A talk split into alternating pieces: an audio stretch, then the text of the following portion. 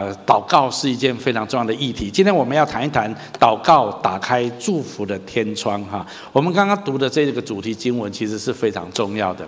这里说，神说他向我们所怀的意念是赐平安的意念，不是降灾祸的意念啊。其实我们以前读圣经引用比较只有引到这个地方哈，就是希望我们幕后有指望。但是其实这段圣经接着马上就说。你们要呼求我，祷告我，我就应允你们。你们寻求我，若专心寻求，就必寻见。整体来讲，神对我们的心意是要祝福我们的。请你跟我说，神是要祝福我的。基本上，神的心意是这样子。那我们怎么样领受神的祝福呢？最主要的途径就是借着祷告。不论从旧约到新约，我们就看见神的动机、神的用意是要来赐福我们的生命，是要让我们幕后有指望。但是很重要的一件事情就是说，我们要借着祷告来跟神领受这份应许跟祝福。所以，我们今天要继续来往前来看，圣经当中神的话一再的鼓励我们来祷告，寻求神的帮助，那么神就要回应我们。这是圣经上很清楚的话。很多人对祷告有时候抱着可有可无的态度，这是非常令人遗憾的一件事情，因为他不知道自己失错错失了什么。我记得我在大学的时候，我们在那时候的团契里面，同样都是大学生的一群同工，我就记得有一个我那时候一个很好的朋友，他就曾经跟我说：“啊，我很信上帝了，我觉得我我需要什么，上帝都知道，他我不用祷告了啊，他都会知道，他会按照我的需要来供应我。”我我是蛮钦佩他的信心的。我那时候对他这样的讲法，我也觉得，哎，也也是对啊，没有错啊，哈。但是当我更多的认识神的话，或者我更多的跟上帝互动之后，我越来越觉得这样子就好可惜。其实神当然了解我们一切所需，神当然知道我们生命的状态，可是神却设立了一个祷告的原则。神说：“你可以来寻求我。”神说：“你要向我呼求，你要向我来祷告。”所以我的意思是说，神既然这么说，神就必要照他所说的做的。那么，如果你不愿意这样子做呢？我只能说，神能会尊重你，但是神无法违背他自己所说的。你的意思是什么呢？我的意思是说，如果照圣经来看，神说你要呼求我。祷告我，我就应允你。你们寻求我，如果专心寻求，我就必要寻见我。好，那如果我不呼求呢？我不祷告呢？我不专心寻求呢？我再次说，神是用他的话语来运行的。我们的神就是这样子一位神。那如果你不要呢？你不按照神的话语来操作你的人生呢？神当然不会，神当然不会强迫你，没有办法。只是说，你会错失他很多的祝福。我再一次提醒，不要忘记，神是用他的话语创造世界的神，神用他的话语定定历史轨迹的神。我们这位神很特别，他就是用话来创造万物，而且他用话来定定历史的轨迹。所以，为什么从旧约到新约都有先知这样子的一个职分？因为先知最主要的目的，他是要把上帝关于未来要发生的事情，把它表明出来。一样是说话，神用说话立定所有的东西。所以，为什么我们在教会里面说神的话是多么的重要？下面这段圣经节，我们一起来读一下好吗？来，我从起初指明末后的事，从古时言明未成的事，说我的筹算必立定，凡我喜悦的。我必成就。只有这一位神，他能够清楚地指明未来的事情。地上人类当中，历史上有很多的呃灵界的力量，有很多事实上是撒旦的权势啊，或者有些人他们特别有啊异能。通常这些的力量，他们可以指明以前发生的事情。也许你去给算命的算命，他会告诉你你以前发生过发生过什么事情。也许他可以算得很准。通常他算得很准之后，你就会很相信，哇，他真是神人啊，他真的是一个仙这样子。然后接着他就说你未来会怎样怎样怎样，你就相信了，因为他以前把你讲得很准，所以你就会相信他未来，你就会相信他说到你的未来哈，所以你就要怎么样逢凶化吉啊，要怎么样怎么样怎样做啊哈，OK，好，那我在这段非常真实的跟你说，宇宙当中没有任何的力量可以告诉你未来会发生什么事情，以前发生过什么事情可以，因为灵界是是个 network，它是可以通讯的。撒旦的灵界的力量可以知道任何你生命当中发生过的事情。我曾经分享过，我父亲去虽然信了主之后，可是他去算命。那算命先好，他一坐下来，那算命的就我爸爸都还没有讲一句话，他就把我妈妈的名字，还有他我们家五个孩子的名字，全部都写在一张纸上，跟我爸爸说：“这是你的太太跟你家的孩子的名字，对不对？”我爸爸吓坏了，我说：“你你你你你怎么知道哈？”他说：“你一进来我头就痛，我当然知道。”但是你信了耶稣，你不要来找我，你的资料不在我这一边啊，就是这样子。我我父亲那次吓到，以后再也不敢去算命了。但是灵界这方面是相通的，他们知道这些事情。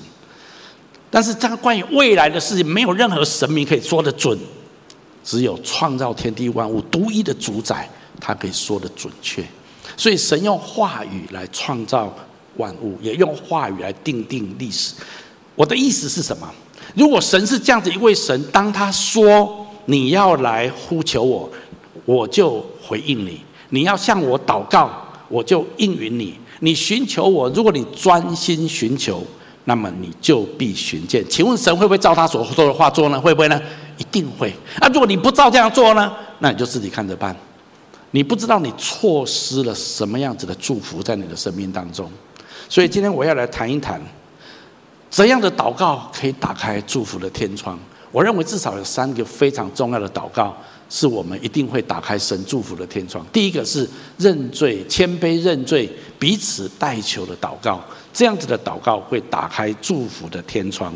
圣经不断地告诉我们，一当一个人愿意谦卑、愿意承认自己的过犯，来寻求上帝的宽恕，那么他的祷告会让神。带下神的医治在这个地上。我们来读下面这段圣经节来，这称为我名下的子民，若是自卑祷告，寻求我的面，转离他们的恶行，天上垂听，赦免他们的罪，医治他们的地。这段圣经非常清楚。当一个人愿意自卑谦卑，来到神面前祷告，寻求他的面，愿意转离他的恶，那么神要从他的。宝座来赐福，打开天窗来祝福我们。从旧约到新约，很多的经文都这样。诗篇一句话也是这么讲，我们一起读下来：耶和华谦卑人的心愿，你早已知道，你必预备他们的心，他们也必侧耳听他们的祈求。这些圣经都不断地告诉我们，当一个人愿意谦卑在他的面前的时候，那么神一定会来回应他的祷告。让我这样子描述一下：如果我们愿意谦卑自己，向神承认自己的罪过，什么叫做罪过？就是一切不符合神的话语的一种生命状态，或者是一种生活方式。如果一个人愿意这样子来承认，来到神的面前，那么一个愿意悔改、回转归向神，来向神发出你祷告跟祈求，神。必要打开天窗来祝福你。我要特别说明一下，悔改最重要的意义，并不是说你立刻要改变到很完美。注意哦，我下面说的，而是悔改最重要的意义是你不同意让罪以任何的形式存在在你的生命当中。这是我认为悔改最重要的意义。通常，当我们悔改的时候，我们未必已经都脱离了那个罪，或者已经不会再犯那个罪。以我的经验，很少人真的这样做，很少人真的做得到。可是为什么我们还是要悔改？我们可能悔改完之后，搞不好又又又又犯了，是有可能。可是为什么神要我们还是要悔改？因为悔改表达一个很重要的意志，就是你的自由意志。你的自由意志做一个选择，你选择承认我过去生命当中的一些的生活方式、一些的思想意念、一些的态度行为，我承认，那是不合神心意的，那一些是错误的。这是非常重要的一件事情，因为神不能够强迫你的自由意志。如果你说圣经讲的大部分我都同意，可是圣经讲的某一部分我就是不同意，我觉得那个不是罪，我就是坚持我要这样子。那么很抱歉，你不同意的事情，神无法强迫你。如果你同意罪，神能力再大，神创造天地万物。神不能够帮你挪开那个罪，因为你自己同意他。请你跟我说，同意的力量很大。再讲一次，同意的力量很大。不同意一样力量很大。今天也许你有一个瘾在你身上，你知道这个瘾不是说一天两天就改得了，可是你知道这是不对的事情。每一次你又犯了或软弱了。你就来跟神祷告，主啊，求你赦免我，请你帮助我，可以的，我告诉你。然后终究你要胜过这个瘾，因为神的能力在你身上运行。最怕的是什么？哦，我哪里有什么瘾？我只不过犯了全天下的男人都犯的错误而已，哪有什么啊？啊，所有的男人都这样子，啊，你帮你看啊，大家都这样啊，有什么关系？啊，人嘛，人就是这样子。你如果这样子想，神都救不了你。那么我再次说，如果你圣经上这么说，我们一起读一下。来，我若心里注重罪孽，主必不听。你不要觉得神你不是充满慈爱吗？充满怜悯吗？你不要管我做什么事情吧，我的祷告听就对了嘛。哎，你你看有个孩子哈，爸爸妈妈，爸爸你给我零用钱，你不要管我在外面做什么事情了，你不要管我了。爸妈虽然很爱他，爸妈也很希望在经济上支持他，可是这个孩子做一大堆让父母伤心痛心的事情，你觉得父母？还是会给他一点支持来，了解吗？哈，可是很难全心全意的祝福跟支持这个孩子，不是吗？在我们的生命当中，不也是如此吗？我再次说，你不是要完美、悔改、谦卑，不是说我已经变圣人了，我都已经变变没有问题，都没有罪了，没有软弱了，不是，连没，我相信没有一个人达到这个地步。可是每一次当我们来到神面前祷告的时候，我们就先允许圣灵搜索我们的心。所以为什么每次守圣餐的时候，我们都需要再次的反省，必要的时候要做认罪祷告，让圣灵 scan，然后扫描一下过去这段时间我们有没有在话语上、在心思意念上、在生活形态上面做一些神不喜悦的事情。如果有圣灵有提醒、有光照，就起来做一个认罪的祷告。然后神就要赦免我们的罪，我们就可以与主一同坐席。圣经不断的在鼓励我们、提醒我们这件事情。我觉得一个人如果不谦卑，是很难认罪的。耶稣说：“我实在告诉你们，税吏跟祭娼妓倒比你们先进神的国。如果一个人认为自己是没有问题，我没有罪啊，为什么你一定要说我有罪？那么大概就很难了。”然后耶稣做一个比喻，就是有一个法利赛人，还有一个税吏去店里面祷告。那法利赛人是这个呃当时候的社会地位很高的，也是一个像像是一个祭司做圣殿上面的人。然后他在祷告的时候，看看旁边有一个税吏，税吏是当时候大家都很讨厌的人。啊，税吏一天到晚中饱私囊、收贿赂这些事情，呃，无恶不作，在当时的社会里面都是这样子。所以这个法利赛人在那祷告的时候，看到呃，怎么有一个罪人在旁边跟我一起祷告？然后他一边祷告的时候，神啊，你看我是一个这么好的人，我都有聚会啊，我都有禁食啊，我不像旁边这个人，哈利路亚，我没有像他这样子啊啊。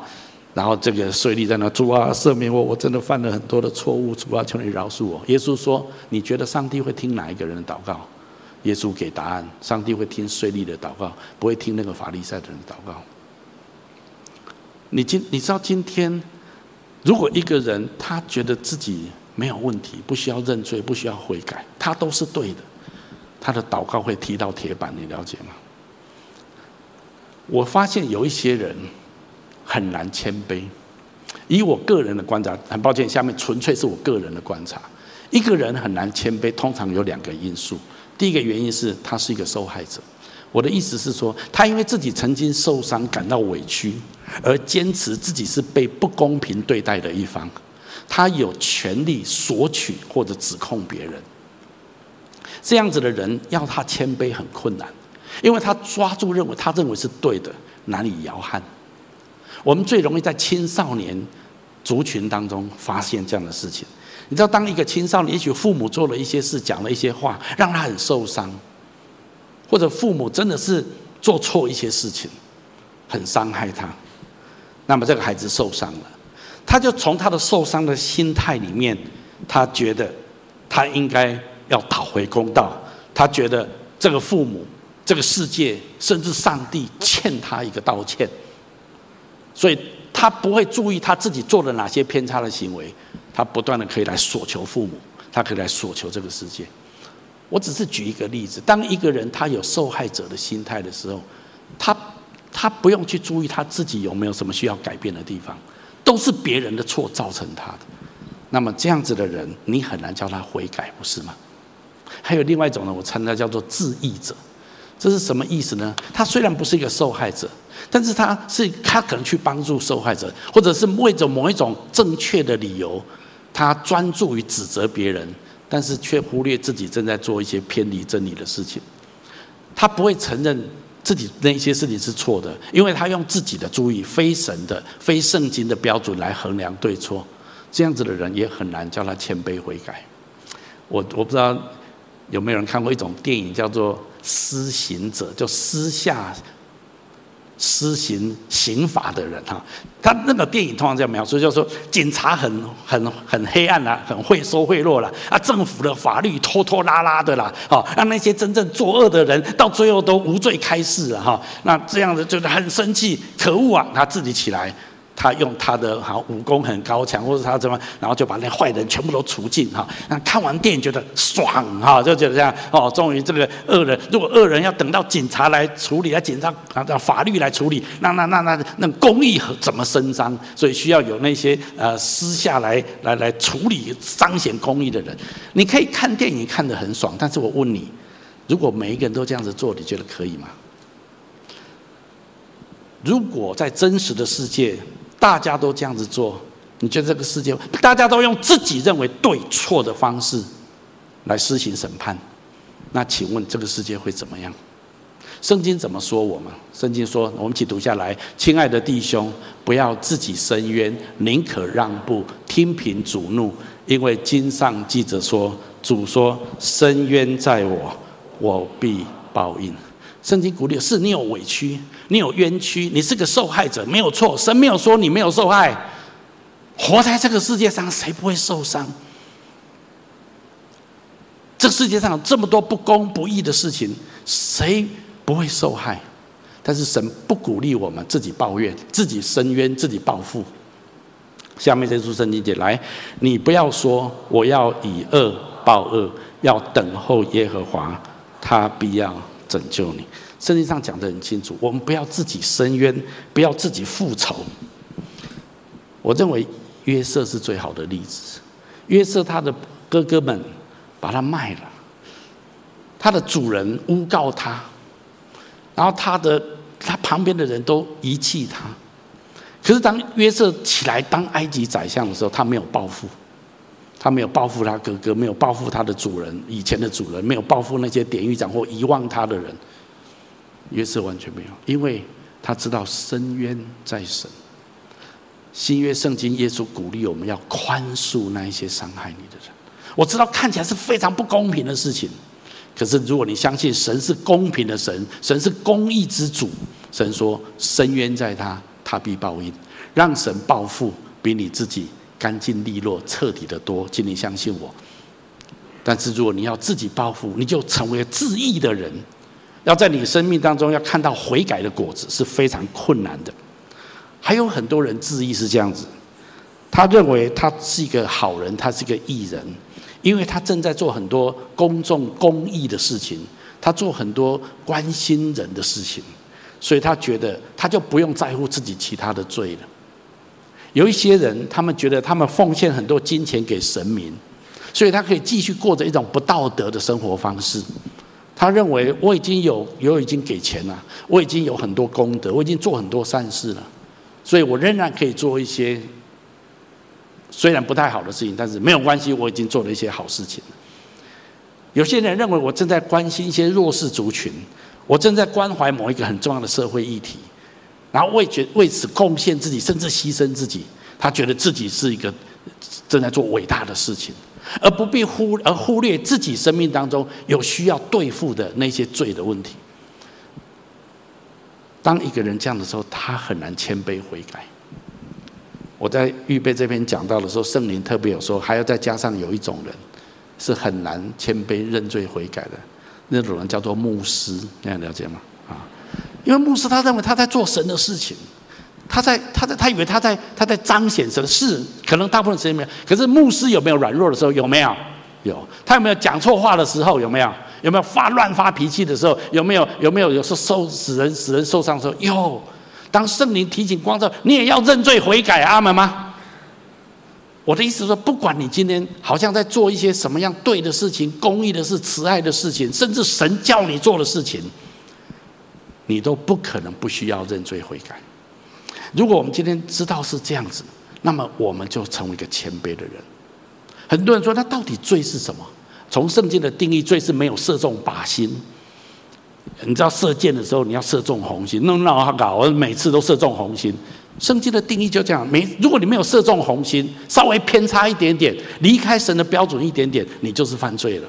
你说那这样这样这样，谁谁谁做得到？是吗？没没有人做得到。所以圣经说什么？来，世人都犯了罪，亏缺了神的荣耀。请问上帝有没有因为世人做不到，神降低他的标准？有没有？我常说没有。相反的，圣经说你们要完全像你们的天父完全一样。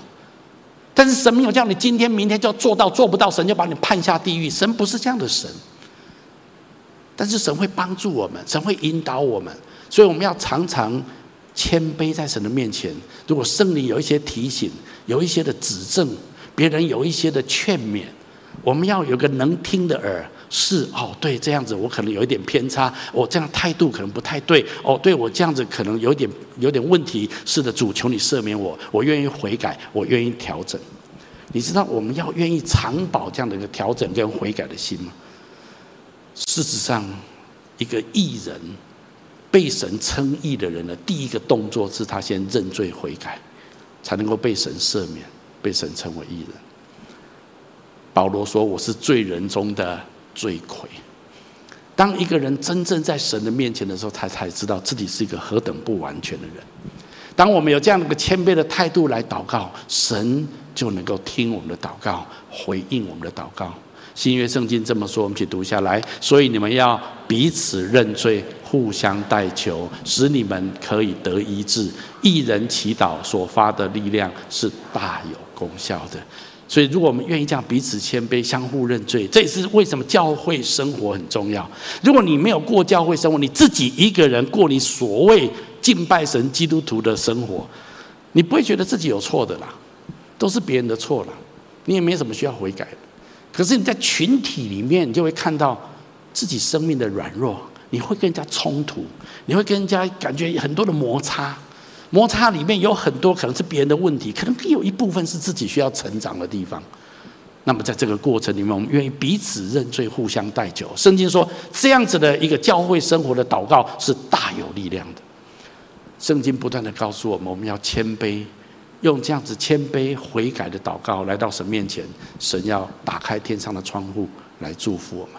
第二种祷告，我称它叫做你愿意交托忧虑，而且坚信神的应许的这种祷告，会打开祝福，打开神祝福的天窗。在圣经里面也很多的经文不断的鼓励我们，我们要把我们的担忧交给神，神喜悦我们把我们一切所挂虑的事情。借着祷告来交给神，我们来读下面这一两处经文。来，你们要将一切的忧虑卸给神，因为他顾念你们。圣经不断的提醒我们，也鼓励我们。如果你为什么事情担忧，为什么东西顾虑，那么你就把它祷告，把它交给神。下面这处经文我们更常读，来，应当一无挂虑，只要凡事借着祷告、祈求和感谢，将你们所要的告诉神，神所赐出人意外的平安，必在基督耶稣里保守你们的心怀意念。请你把“必”圈起来。我的意思是说，其实当我们照这样子做的时候，神就一定会回应我们。下面稍微让我描述一下，重点是你要学习交托你的忧虑，并且坚信神的应许。他已经应许，如果一个人愿意这样子交托自己的忧虑跟重担的人，那么神会打开天上的窗天窗，让他经历出人意料之外的平安。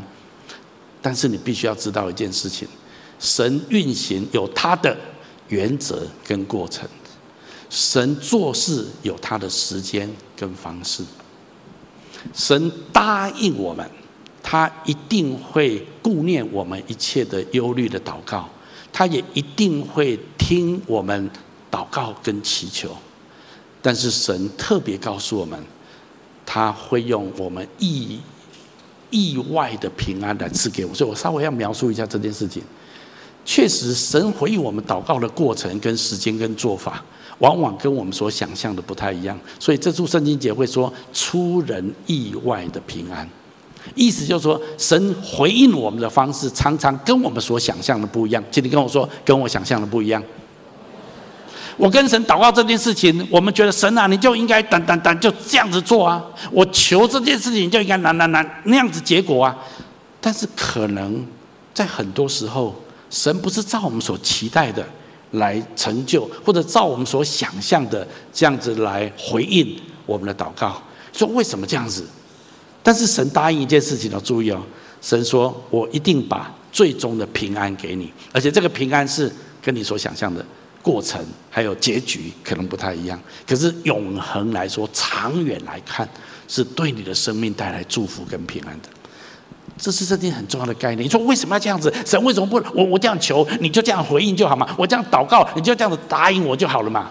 因为我们一起读一下下面这段圣经节，耶和华说。”我的意念非同你们的意念，我的道路非同你们的道路。天怎样高过地，照样我的道路高过你们的道路，我的意念高过你们的意念。神很清楚的跟我们说：你祷告的那件事情，你固然有你的想法跟你的期待，可是神有没有他的想法跟他的期待？有没有？有。但是神说：我一定有听见你的祷告，而且我一定会把长远的平安赐给你。当你为这件事情来交托祷告的时候，所以我经常鼓励大家：是神的想法、神的意念跟我们不一样，神的道路跟我们不同。但是，请你相信神的话，他一定会照他所说的来成就在你身上。我在这个讲台上做过很多次，我个人生命许多有关这方面的见证，我今天不用再多说。我相信我们当中很多人，你也有这样的经历。很多时候，你祷告一件事情，神没有照你求的给你，可是最后的结果却比你所想象的更好。我们在人生当中经历很多这样的事情，不是吗？这就是神做事情的一种原则跟法则。这就让我下一个结论：神借着祷告，事实上在我们身上当中做三件事情。神对神来讲，神不是要解决你这个忧虑的问题而已，神不是要满足你这个期待而已，神有他更高的想法。你说，那到底神借着祷告在我身上要做哪三件事情？第一个，神要我更多的认识他，借着这样的祷告的互动。我越来越认识神，我知道神做事情的方法跟原则，我会越来越了解神，越来越明白他的想法，越明白他的眼光、他的角度，对很多事情的看法可能跟我不一样。这样子我会越认识他，不仅越认识他，第二个我会越来越像他。神借着祷告，神引导我们的心思意念，神处理我们的罪，神建造我们的信心，最重要的，神使我们的生命越来越像他自己。圣经上说，我们要长大成熟，满有基督长成的身量。如果你都不去祷告，你很难跟神互动，不是吗？你也可以，我说过，你可以认识一个朋友，你只知道他的名字，可是你不知道他的做人，你不知道他他跟你他对你之间有什么影响。你跟一个朋友如果交往很深，请问他会不会影响你？会不会？会。神要我们跟他交往很深，以至于神的生命可以影响我们的生命，使我们越来越像他。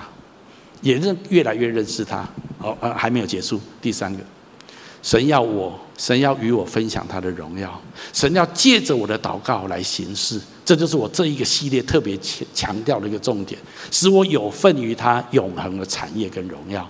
讲到这个部分，我就要进入我的第三个重点。当我们为神的国降临，为神的旨意成就来祷告的时候，会打开神天上祝福的窗户。今天这个系列，我来到最后一堂的最后一个重点，我要打开天窗说亮话。我的意思就是说，神设立祷告最重要的目的是什么？是的，当然神要我们更多的认识他，而且神要我们越来越像他。但是其实神最终的目的是，神要把我们拉拔起来，跟他一起分享他永恒的荣耀跟产业。你说神怎么做这件事情呢？因为所以神要我们按着他的心意来祷告。特别耶稣教导我们的祷词是这样子，我们一起读下来。所以你们祷告要这样说：我们在天上的父，愿人都尊你的名为圣，愿你的国降临。愿你的旨意行在地上，如同行在天上。简单来说，圣经很多地方告诉我们，我们要按着神的心意来祷告。请你跟我说，按着神的心意来祷告。但是，首先你要知道神的心意是什么，对不对啊？如果你不知道神的心意是什么，你要祷告什么？这就是为什么我们要认识神，我们要越来越像神的地方。如果你越认识神，越来越像神，你的祷告是 powerful 的。因为你很多的祷告都跟神的心意是一致的，那所以最有力量的祷告，最能够打开天窗倾倒祝福的祷告，是你按着神的旨意来祷告。那我这样子来描述一下，按着神的旨意的代求，这样子的祷告会打开天窗。历史上有许多这样子的例子，我随便举一两个。我们都知道，神要求摩西带领以色列人出埃及，因为神老早就应许亚伯拉罕说，迦南地这一块地是要给你的后代子孙为产业的。我们都经过经过四百年，以色列人在埃及受到奴役，神呼召摩西带领他们出埃及，他们终于离开埃及，来到旷野，在西乃山的时候，摩西上山去领受法版十诫，但是以色列百姓在山下却是造了一个金牛犊在那地方。他们说，这个金牛犊就是带他们离开埃及的神。神已经谆谆的教诲他们，不可以雕刻偶像，不可以敬拜耶和华以外的任何神明。但是以色列人做了一件最羞辱神的事情，当下神非常的生气，所以出埃及的以色列百姓在旷野竟然在那里拜偶像。但是经过摩西的代求，神赦免了以色列人的罪，也答应摩西跟他们一起去迦南地。我想这段圣经记载，我们前几个礼拜都有稍微提过。那我的意思是说，摩西神本来跟摩西说，我要消灭以色列人，我从你的后代兴起新的族类。摩西说，你不可以这样子做。摩西在摩西的祷告里面，是他神他抓到神的核心，他知道神的心意，他体贴神，他知道神最主要的目的不是要杀人，神最主要目的是要把以色列人带入他的应许之地，这是神。计划很重要的一部分，所以他知道，他摩西按着神的心意来跟神求，而且神就说：“好，那我答应你，但是我不跟你们去。”摩西说：“不行，你除了答应我，你也要跟我去。”啊，其实神也很想跟他们去了，只是没有人讲而已啊。我我在讲的意思是说，这你你有时候觉得说，神你你是那么大的神，你有需要这样跟摩西这样对来对去的吗？如果有人记得亚伯拉罕当神要毁灭所多玛、恶摩拉的时候，亚伯拉罕跟神有一段角力的祷告。有时候你看这些的记载，你就会觉得，哎，神你那么大，你那么厉害，你要做什么就做了嘛。好像地上的人的祷告，你竟然那么 care，而且竟然那么的深深的影响。我我今天试着把这个祷告最后一个标题跟大家分享，就是如果你知道神的心意是什么，你按着神的心意祷告，那个祷告是非常 powerful 的。圣经上还有一个让我们最吃惊的一个祷告是这个：但以理为神的百姓祈求回归。这个有一点历史背景，我稍微描述一下。以色列大卫王朝是很兴盛的，最鼎盛的是所罗门王朝。所罗门王那一代时候过去之后，以色列分裂成北国跟南国。后来北国亡于亚述帝国，南国亡于巴比伦帝国。如果你看历史，中东的帝国历史就是从亚述帝国，后来巴比伦帝国，后来是呃波斯马代帝国，就是这个系列。好，那历史在以色列身上就是这样子：北国亡于亚述，南国亡于巴比伦。但是当王国灭亡的时候，那时候，一个最有名的先知叫做耶利米先知。耶利米先知就发出一个预言说：以色列人虽然灭国，可是七十年之后，神会让他们回归。不止这样子，在耶利米之前有一个非常有名的先知叫以赛亚先知。以赛亚先知也说了，神有一天会兴起一个王，他甚至把那个王的名字都讲出来。这个王会让以色列人复国，因为在以赛亚那个时候，以赛亚已经知道有一天以色列会灭国，但是他说有一天神会让他们回来重建圣殿。但以理是在巴比伦毁灭南国的时候，也是被掳去外邦的一个年轻人。那时候他年纪很小，这在但以理书上有记载。所以当他被掳到巴比伦王宫的时候，他在那地方受训练，最后成为巴比伦的一个宰相。这在但以理书上面，但是他经过了两任皇帝，到最后巴比伦帝国被波斯帝国灭掉的时候，波斯帝国的第一任皇帝，那时候但以理已经年纪很大了。第一任皇帝但伊里还暂时当他的顾问，因为但伊里最了解那个整个皇宫还有历史背景，所以而且但伊里不是不是亚述人，所以那时候新当上的波斯王皇帝很看重但伊里。好，这是历史背景。好，那我的重点在这地方。但伊里在他最后这个新任的波斯王，波斯占领了巴比伦之后，但以理他看历史书，他看到耶利米书，看到以赛亚书，他知道神的时候到了。因为耶利米说：“你们被掳七十年，神会让你们回来重建圣殿，重重修城墙。”但以理看到耶利米的书，他一掐指一算，我小时候被掳来巴比伦，现在算一算。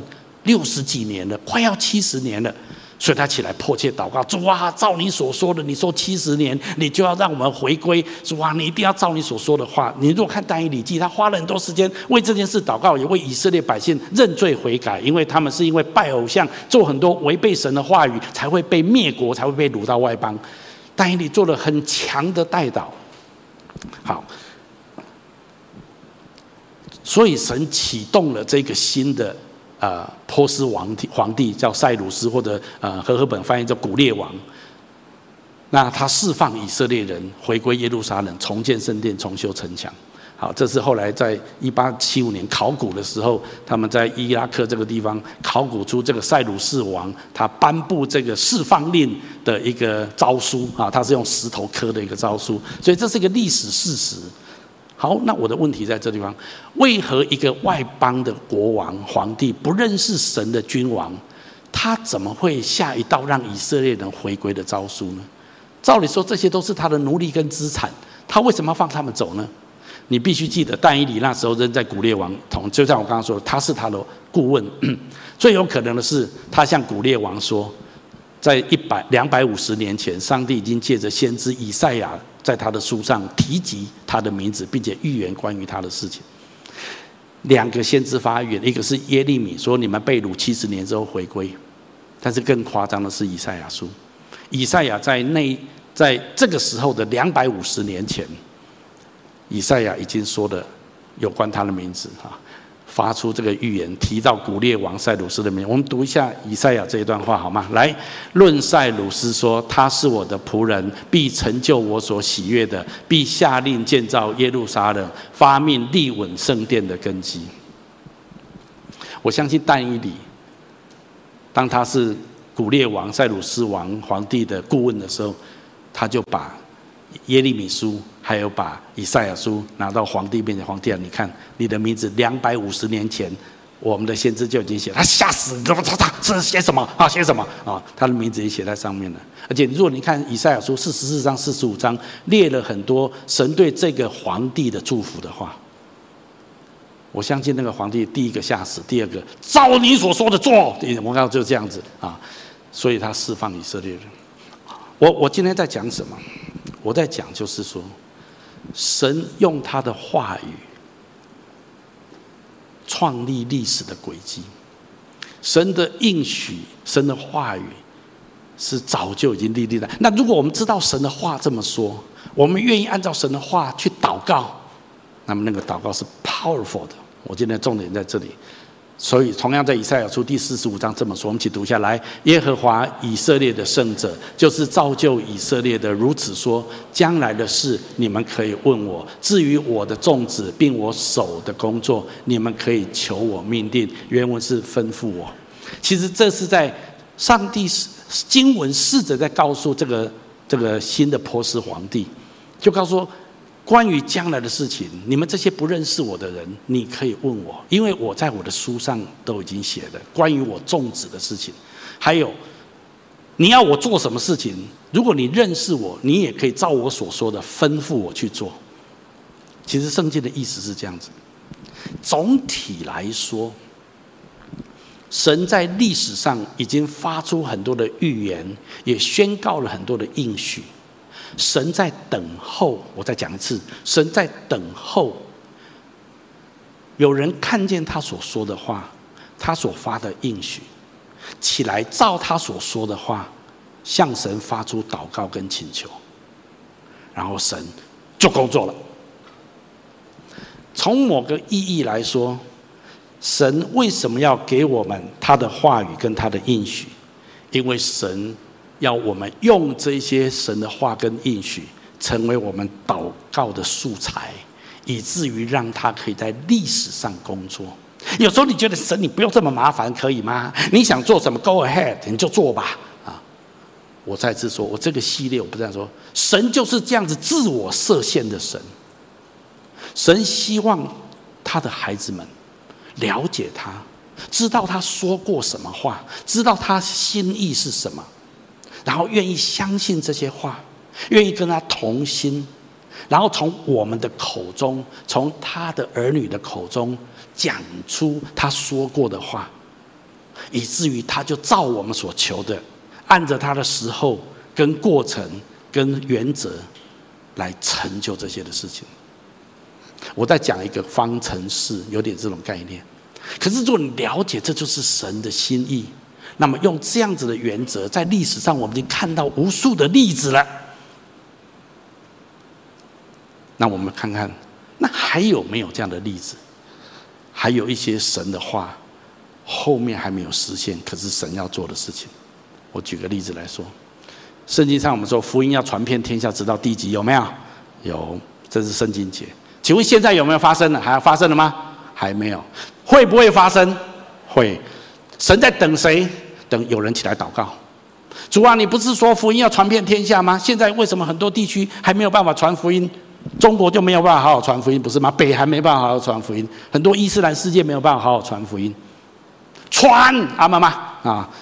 我不知道神要怎么做，可是当有人起来祷告的时候，神就可以突破一切的枷锁。突破一切的限制，神可以做成这样的事情。圣经有没有说认识耶和华荣耀的知识要充满遍地，像水充满洋海？这在今天教会几乎是金句了。OK 哈，请问现在这样子发生了吗？还没有啊。我们都知道海洋被百分之七十的啊，地球被百分之七十的海洋所充满。有一天，全世界的人类百分之七七十的人认识这位神，而且深深的认识，有吗？现在发生了吗？没有。有一天会不会发生？一定会发生。你不相信没关系，我相信就好。我知道很多人相信，因为圣经说了，我在这圣经说了。那如果有人看到这些话，他起来祷告，主啊，你说认识耶和华荣耀的知识要充满遍地，像水充满洋海。主啊，现在还没有，亚洲就很多地方的人还不认识你。主啊，求你帮助你的教会，我也愿意参与在其中，让我们可以来认识你，而且来分享关乎你荣耀的知识。圣经有没有说天必留他，等到万物复兴的时候，也就是众先知所说的成就？你说这句话是什么意思？我先读一下这段圣经节，我们一起读下来。来，天必留他，等到万物复兴的时候，就是神从创世以来借圣先知的口所说的。我们读。一下蓝色的这个另外一个翻译版本。来，基督必须留在天上，直到万物更新的时候，这是上帝在古时借着他的圣先知所宣布的。谈到还没有发生的很多的事情，教会有很多不同的说法。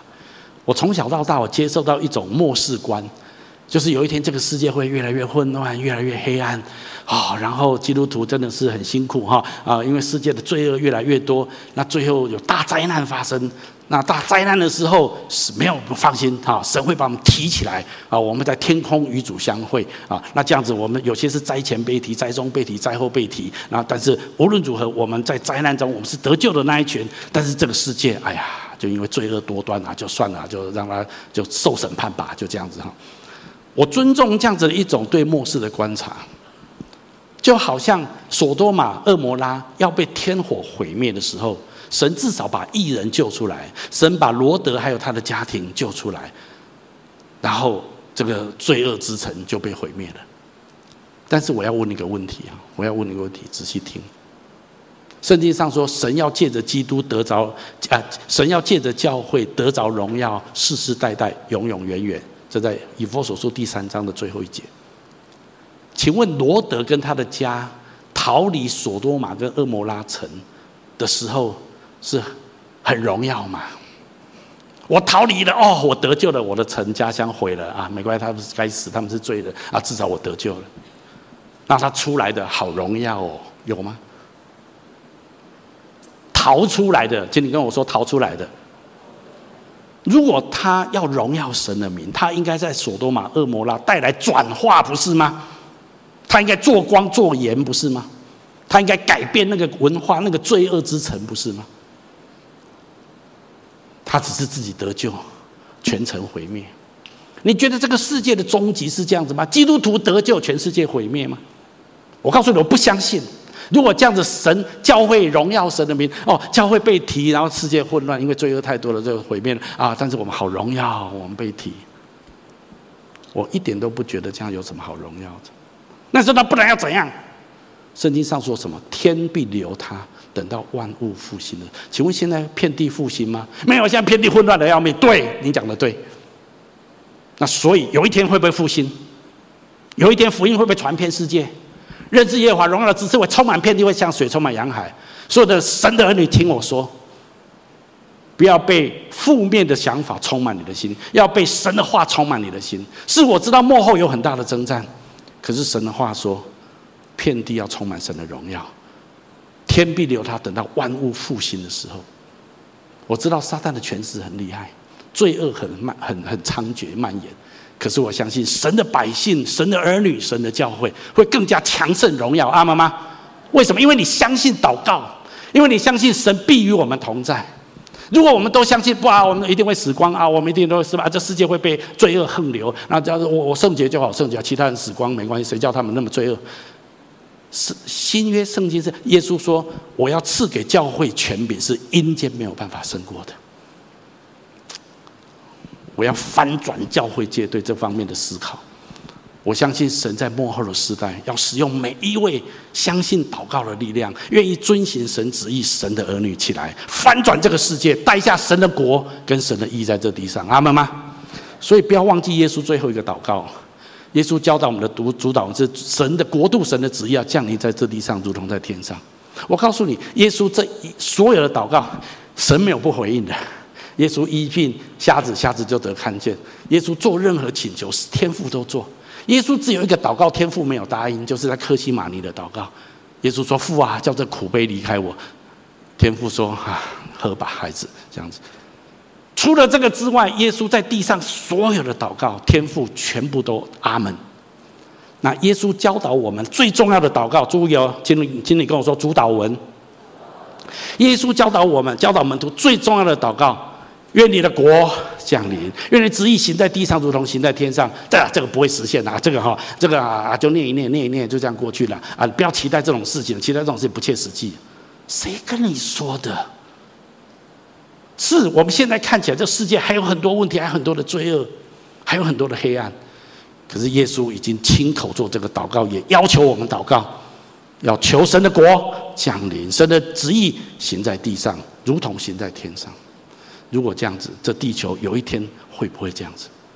我我要讲的就是说，如果我们不相信神的话，我们只看见这世界的罪恶跟混乱，我们就没有力量，我们就没有信心。可是如果我们相信神的话，怎么说？像丹尼里，像摩西，他知道很困难，可是我们抓住神的心意，主啊，你不是要这样的事情成就吗？你的心意不是要成就这件事？你的话不是这样子说吗？如果是主，我求你做。我愿意成为祷告的器皿，我愿意成为你旨意畅行的通路。我再次说，我们一生一百年或八十年的年日，如果你大部分的祷告都在处理你的罪，当然你很谦卑很好，一天到晚认罪啊，主啊赦免我，认罪很好很好，这这主啊怜悯啊，真的很好。啊，那罪罪处理完，你你也处理的忧虑很多忧虑啊，主啊，这个忧虑啊，那个忧虑啊，主啊，主。可是这些都是关乎你个人的事情。结果你一百岁的年日，百分之九十的祷告的力量跟议题，全部都是你的罪、你的忧虑、你的罪、你的忧虑，然后你死了，多浪费！你了解吗？神好不容易在地上有一个身体，有一个信靠他的儿女，结果他才一辈子的时间，一辈子的时间都在处理自己的罪还有自己的忧虑。我不是说你不要用祷告处理你的罪跟处理的忧虑，你不要误会哦。我只是说。你要眼睛拉起来，神为什么让你成为他的儿女？因为神要你成为个祷告的器皿，阿门吗？神让你知道他的心意是什么，然后当你按着神的心意祷告，你像但以理一样，你像摩西一样，你可以摇撼世界的历史。我今天要鼓励每一个人，这就是我们对祷告最重要的认知。求主做他最荣耀的工作，借着每一位今天听到这个信息的人，不管你人在母堂分堂点，或者在网络上。我今天把最重要祷告的信息跟你分享，我们一起来祷告。阿爸父神，我奉你的名宣告跟祝福，你的真理要充满在我们的生命里面，要照着你的话成就你那最荣耀的心意在我们当中。我要请大家继续把眼睛闭着，在我预备这篇信息的时候，我仍然有一些的感动在我心里面，让我用一些话来鼓励我们当中一些人。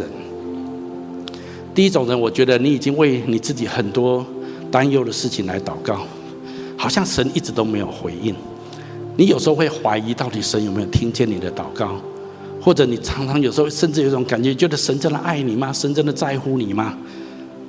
我觉得今天圣灵好像要我在这边跟你说，我的孩子，我确实听见你的祷告，我也非常的关切你，我也很爱你，所以我今天要借着修哥，借着牧师来回应你，来鼓励你。让你知道，我确实听了你的祷告，好不好？相信我，我正在运行。不要放弃你对我应许的信任，不要放弃你的祷告。我必要在成熟的时机赐你超乎意料之外的平安。我相信神今天要把这样的话赐给这样子的人。第二种呢，我灵里面觉得我们当中有人，你的祷告其实一直受到很多的拦阻。那是因为你不愿意谦卑下来，承认自己的罪，你不愿意悔改，或者你觉得你悔改也没有用，因为你改变不了。我相信神今天要跟你说，我的孩子，在我凡事都能。神不是要你做到完美，神不是要你成为圣人，神只是要你起来，不同意那个罪。不论是一种生活方式、一种错误的关系，或者一种意识形态、一种价值观，不要同意它在你的身上。当你愿意开始起来为这件事情来祷告悔改的时候，神说他必指引你的路，怎么样走出来，他也必赐给你力量。撒旦常常会跟你说你胜不了的，你赢不过的，不要被他骗了。你只要不认同他就好。同意他就好，神至终必要使你得胜，而且得胜有余。最后一种人，我相信我们当中有很多人属于第三种人，你已经被神呼召起来祷告，你要起来采取行动，参与神永恒的计划。对你来讲，最大的困扰常常是你看到很多很大的 issue 问题或者需要，可是你常觉得自己好软弱，自己一个人呢，我能够做什么？我觉得今天圣灵特别要跟你说，不要小看自己，因为神不是让你单独去面对这件事情。神说他要使用你，他要预备你，他要装备你。有一天他也要成全你，让你的生命可以参与分享他的荣耀产业。对这样子的人，我认为下一个系列是非常重要的主日信息，特别要鼓励你要委身的来参与。我要请大家继续把眼睛闭着，不论在现场或在分堂点或在线上，我们当中可能有人你还不是基督徒，或者你还不太确认你跟这位上帝之间的关系。其实上帝创造你最重要的目的，就是要你来跟他祷告，你来跟他建立关系。透过这样子，他要让你更认识他，他要让你的生命能够更多的像他，他也要与你一起来分享他永恒的荣耀。也许你要问说，那我应该怎么做呢？如果你愿意的话，我要用个简短的祷告，也就是圣经的话，如果我们接受他，信靠耶稣基督，神就要给我们个权柄，做上帝的儿女。成为儿女跟父母亲祈求东西是天经地义的事情。从今以后，你可以起来跟神祷告。所以，请你来做，跟着我做这个祷告。亲爱的主耶稣，亲爱的主耶稣，在这个时候，在这个时候，我愿意打开我的心，我愿意打开我的心，邀请你进到我的心中来，成为我的救主，成为我的救主，还有生命的主宰，还有生命的主宰。我要请求你赦免我的罪，我要请求你赦免我的罪，宽恕我一切的过犯，宽恕我一切的过犯，带领我的人生，带领我的人生，走在你最美好的旨意中，走在你最美好的旨意中。求你垂听我的祷告，求你垂听我的，也回应我的祷告，也回应我的祷告。我这样子祈求，我这样子祈求，都是奉耶稣基督的名，都是奉耶稣基督的名。阿门。如果你刚刚跟我做的祷告，我要非常恭喜你。我鼓励你继续来到教会，我来参与，来更多的认识这位神。他要大大的来赐福你的生命。好吧，我们从座位上面站起来，我们用这首歌来回应今天的信息。打开天窗，打开天窗。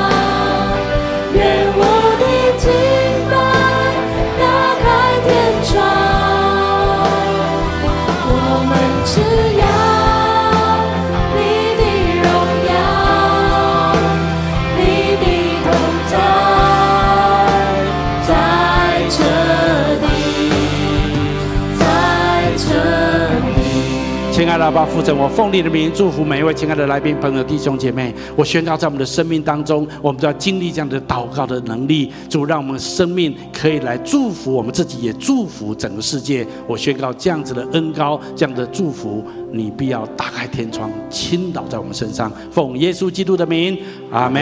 我们把掌声归给神。